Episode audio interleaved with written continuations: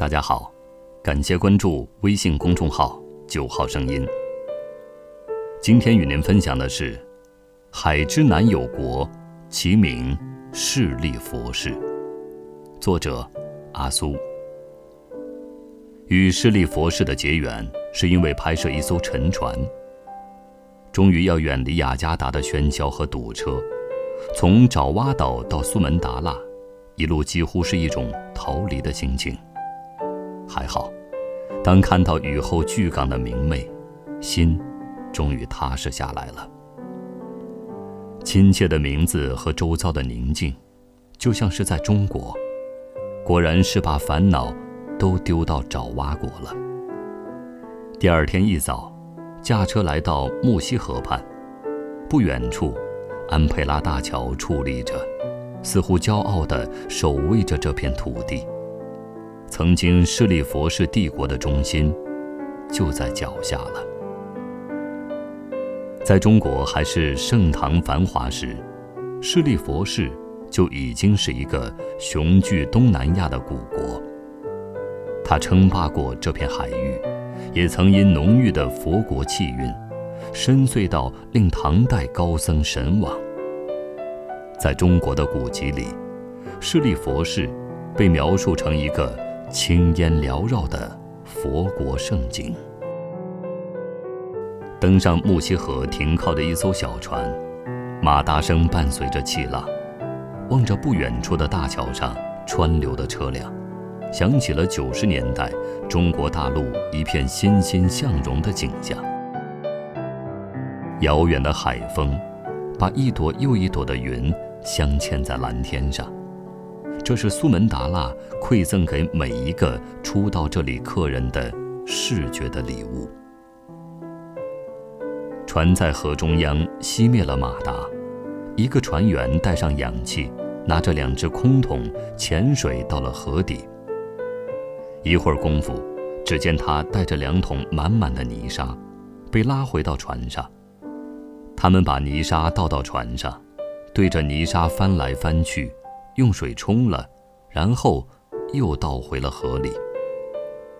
这样的工作看起来没效率到不可思议，只是这样的情景却在木樨河上延续了近千年。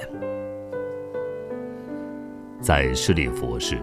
曾经流传着这样一种习俗：每逢婚丧嫁娶、起航归航等大事的时候，人们都要丢一块金子到河里，当地话叫“丢帕”，意思是丢去晦气。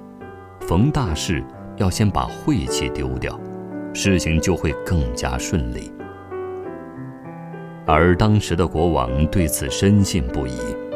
他甚至每天都要丢一块金子到木樨河中。就这样，上至国王，下至普通百姓，连同过往的船只和商旅，几百年里，他们丢进木樨河里的金子数量早已十分庞大。今天的淘金者们，还是会偶尔从河底的泥沙里找到细碎的金子。他们就这样。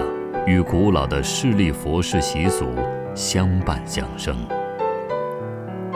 上岸后，拎着沉重的摄像机和脚架，在河边一个小店买了瓶水，边走边等待巨港的暮色。不知不觉发现小店老板已经跟随了很久。老板终于忍不住用中文问道：“你是中国来的吗？”我诧异之后，开始和老板攀谈起来。他一口浓重的南洋华侨腔调，竟然已经四十年没有开启过了。在巨港有这样一群华人，他们从小学习华语，却再也没有能够用到，甚至再也没有碰到一个来到巨港的中国人，似乎没有什么血浓于水的情愫。只是诧异过后，用同样的语言说着各自的世界，然后成为彼此的过客，各自感动。我从不期待一段旅行能够带回满满的幸福感，也不会在看到一个明媚的微笑之后，就会扫清阴翳。只是当烙印着势利佛师印记的巨港，用同样的姿态面对你的时候，他的冷静，几乎和所有过往的旅行不一样。于是，你才会看到你的姿态，原来也没有那么高傲。